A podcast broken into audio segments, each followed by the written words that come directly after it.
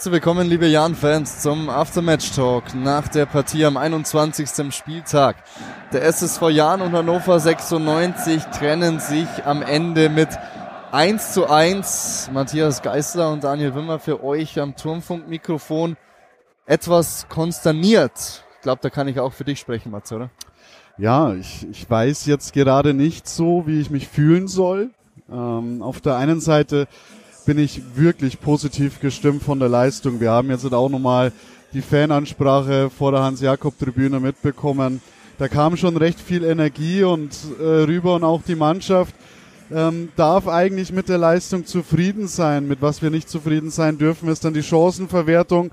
Und wie es halt dann so ist, wenn du da unten drin steckst, äh, dann hast du das Glück nicht immer auf deiner Seite. Aber ich würde sagen, gehen wir einfach mal alles äh, Schritt für Schritt durch. Denn die erste Halbzeit, die hat gleich äh, fulminant begonnen mit einer Riesenchance von Bene Gimber. Da kann es eigentlich auch schon 1-0 stehen. Der, der Flachschuss, der rast vielleicht Millimeter am äh, Kasten von Ron Robert Zieler vorbei.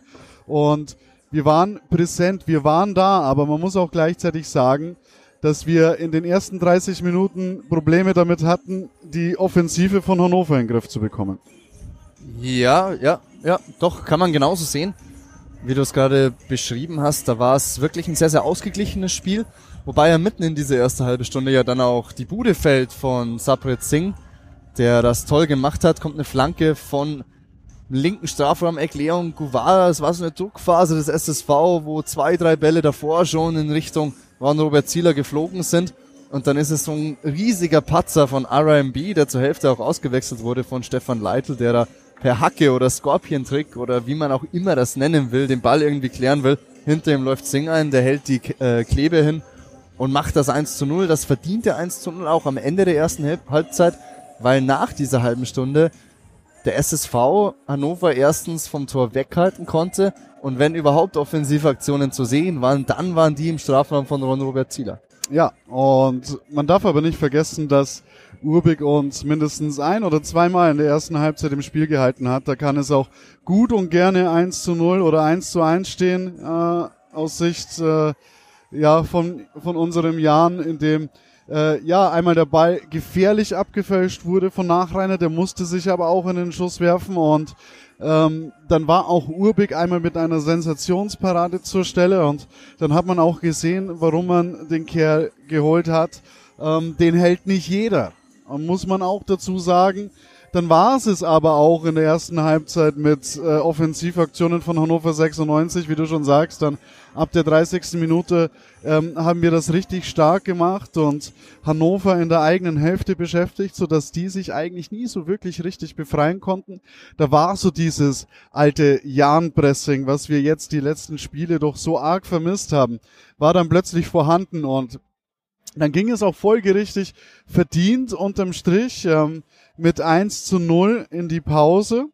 Und dann hatten wir auch so ein bisschen Sorge, okay, ist ja jetzt auch nicht untypisch gewesen in den letzten Wochen, dass wir immer zwei Halbzeiten gesehen haben von unserem Jahr. Eine, die sich sehen lassen konnte und eine, ähm, naja, wo wir dann äh, vergessen haben, das zu machen, was wir in der ersten Halbzeit noch gut gemacht haben. Aber es war eigentlich genau andersrum. Der Jan hat genauso weitergespielt in der zweiten Halbzeit, wie er die erste beendet hat und dann auch folgerichtig einen Elfmeter bekommen. Wobei man davor aber auch sagen muss, bevor wir zum Elfmeter kommen, dass Hannover ein, zwei ganz, ganz dicke Dinger hatte. Gab viele Wechsel von Stefan Leitl, auch eine Systemumstellung, was auch zeigt, dass der gar nicht zufrieden war und gar nicht einverstanden war mit dieser ersten Hälfte seiner Mannschaft. Und da kommt auch wieder Jonas Urbich ins Spiel, plus das gute Zweikampfverhalten, das wir größtenteils in die zweite Hälfte mitnehmen konnten aus Jahrensicht. Und dann bietet sich eben diese Situation für Andreas Albers, der den Ball hoch bekommt. Genau das kann er ja, diese Bälle verarbeiten, festmachen und sich im Zweikampf durchsetzen. Das hat er gemacht, will den Ball hinterher und bleibt dann hängen, fädelt ein, wird zu Fall gebracht, sucht euch was aus von Seymour Roya, der dafür auch die gelbe Karte bekommt. Zu Recht der Elfmeter und ich kann mich erinnern, Matze, als du gesagt hast, boah, ist das eine gute Idee, ob Andreas Albers den schießt. Jetzt im Nachhinein ist man immer schlauer, aber kann man sagen, es war vielleicht nicht die beste Idee. Versucht den Ball nach ganz, ganz langsamen Anlauf, was ja selten gut geht, in die rechte, von ihm aus gesehen, untere Ecke zu schieben. Zieler riecht den Braten und hat den Ball. Ja, es gibt ja immer dieses Sprichwort, ob der Gefaulte selbst schießen sollte oder nicht, aber unterm Strich ist es so, dass Albers auch schon viele wichtige Elfer verwandelt hat ähm, in regulären 90 Minuten. Ich glaube, einmal im Elfmeterschießen hat er verschossen gegen Hansa Rostock, aber äh, sonst war er dann doch immer relativ sicher vorm Punkt und naja, ich weiß nicht, ob so viele die Verantwortung übernehmen hätten wollen. Und ähm, Albers äh, geht in solchen Situationen voran und sagt, okay, ich nehme euch die Last weg, ich mache das jetzt. Ähm, vielleicht wäre auch ein Sing ein guter Schütze gewesen. Wir wissen es nicht. Danach ist man immer schlauer. Nichtsdestotrotz hatten wir noch genügend Möglichkeiten, auf 2 zu 0 zu erhöhen, bevor es dann erstmals gefährlich wird und Hannover 96 an den Pfosten köpft. Ähm, war die ein oder andere Szene dabei, wo es eigentlich 2 zu 0 stehen muss. Einmal Minos Guras, kann ich mich erinnern, steht hier auf meinem Zettel. Da war der Winkel allerdings dann schon sehr, sehr spitz, aber das ist auch ein Beispiel für gut herausgespielte Gelegenheiten. Es wird ja auch immer dem SSV unterstellt, dass vieles Zufall ist oder nur Kampfchancen entstehen. Nein, heute waren auch gut herausgespielte Dinger mit dabei. Guras da nur als Beispiel zu nennen. Aber dieses zweite Tor, das wollte einfach nicht fallen, beziehungsweise ein zweites Tor ist dann ja noch gefallen, nur nicht auf Jans Davor hatte aber, wenn ich mich nicht täusche, auch noch Uwusu die richtig dicke Möglichkeit. Das war vor dem Ausgleichstreffer. Als er einfach gleich abschließen muss, aber sich den Ball nochmal vorlegen will, der verspringt ihm und dann kommt Zieler den Ticken vor ihm ran und tätschelt den Ball weg, wenn er da abzieht und den einfach nur aufs Tor bringt, dann ist er auch drin. Und dann steht es auch da schon 2 zu 0. Also diese Szene dürfen wir nicht vergessen. Und wie es dann so häufig im Fußball ist, wenn du das Ding vorne nicht machst, bekommst du es hinten. Und ähm, wenn ich jetzt mal die Beispiele äh, nennen darf, auch unter anderem das Spiel gegen Hansa Rostock, ähm, dann ist es mal wieder so, dass ein Sonntagsschuss am, Sonnt am Samstagnachmittag uns den Ausgleich beschert. Den trifft er nicht mehr so häufig, so wie er den dort getroffen hat. Und ähm, vielleicht magst du die Szene ein bisschen detaillierter beschreiben. Ja, Cedric Teuchert war am Ende der Torschütze, der der auch schon letzte Woche beim Spiel gegen Paderborn zweimal getroffen hat, Cedric Teuchert. Es war eine Ecke von Derek Köhn, die in die Mitte geflogen kommt, dann zunächst herausgeköpft wird, aber wie sich dann herausgestellt hat, nicht weit genug.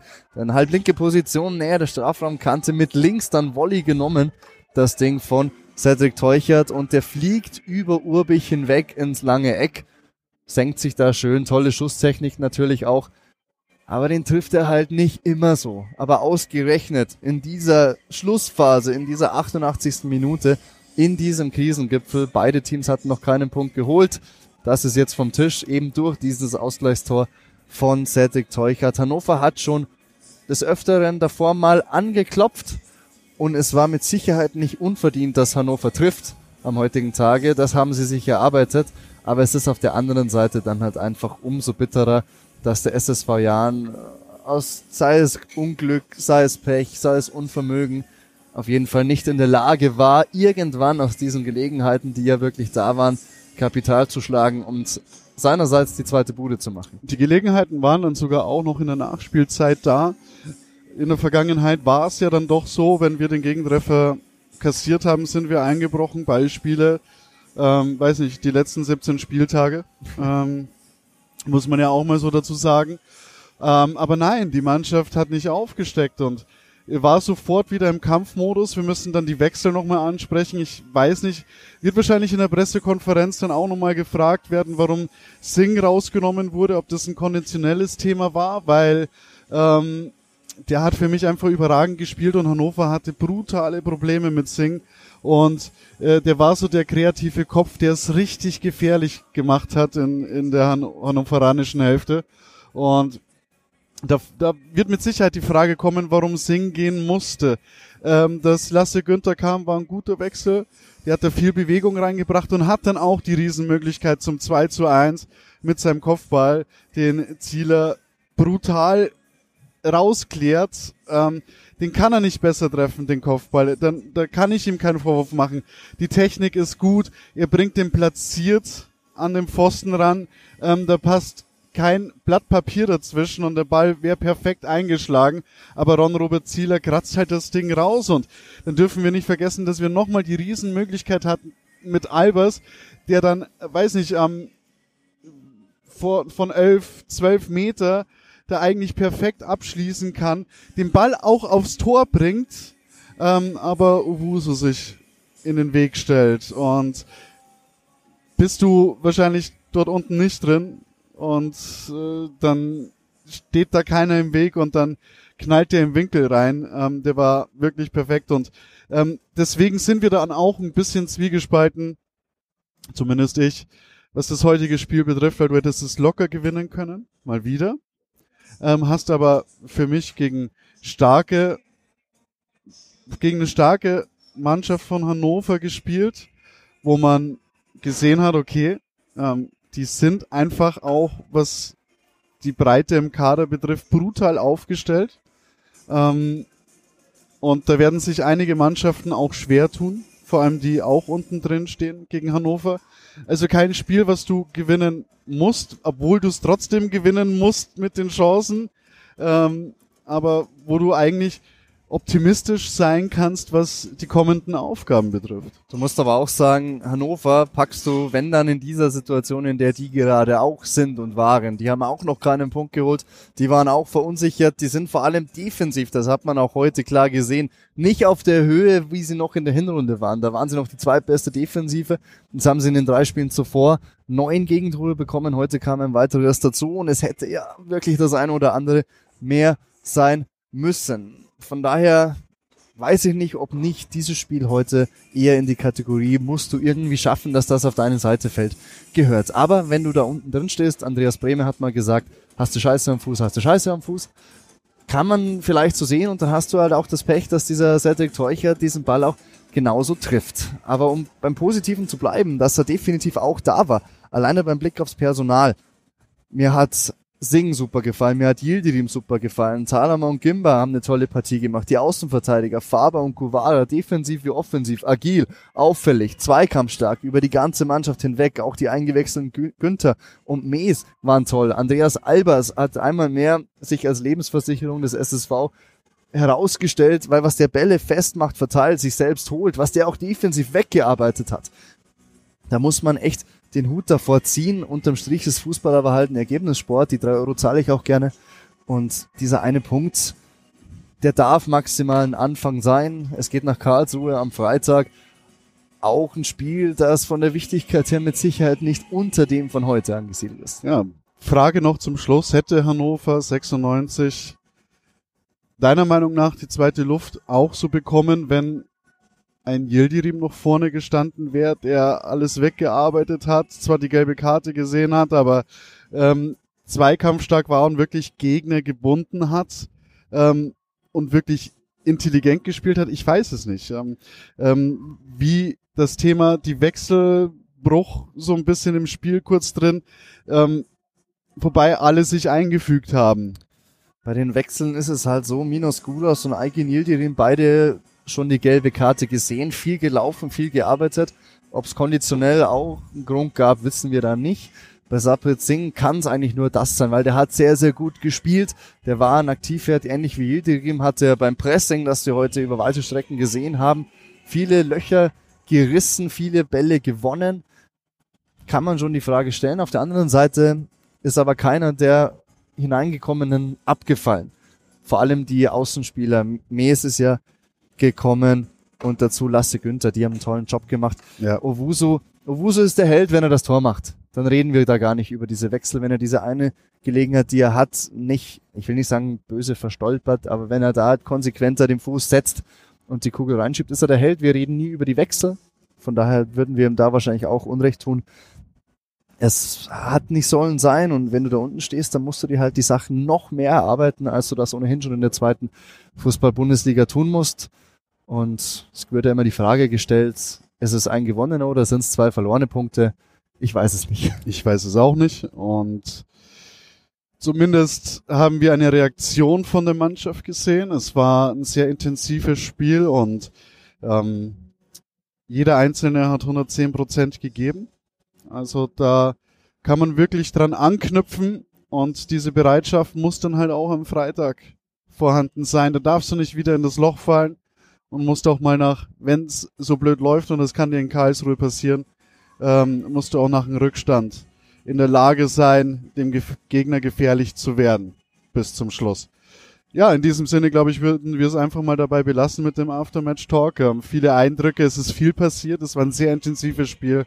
Und ähm, ja, ich werde mich morgen noch fragen, ob das jetzt ein gewonnener Punkt war oder verlorene zwei Punkte. Ich weiß es nicht. Vielleicht wissen wir es auch erst nach 34 Spieltagen. Zunächst mal geht's weiter in Karlsruhe am Freitag. Von uns beiden war's das hier. Macht es gut. Bis zum nächsten Mal.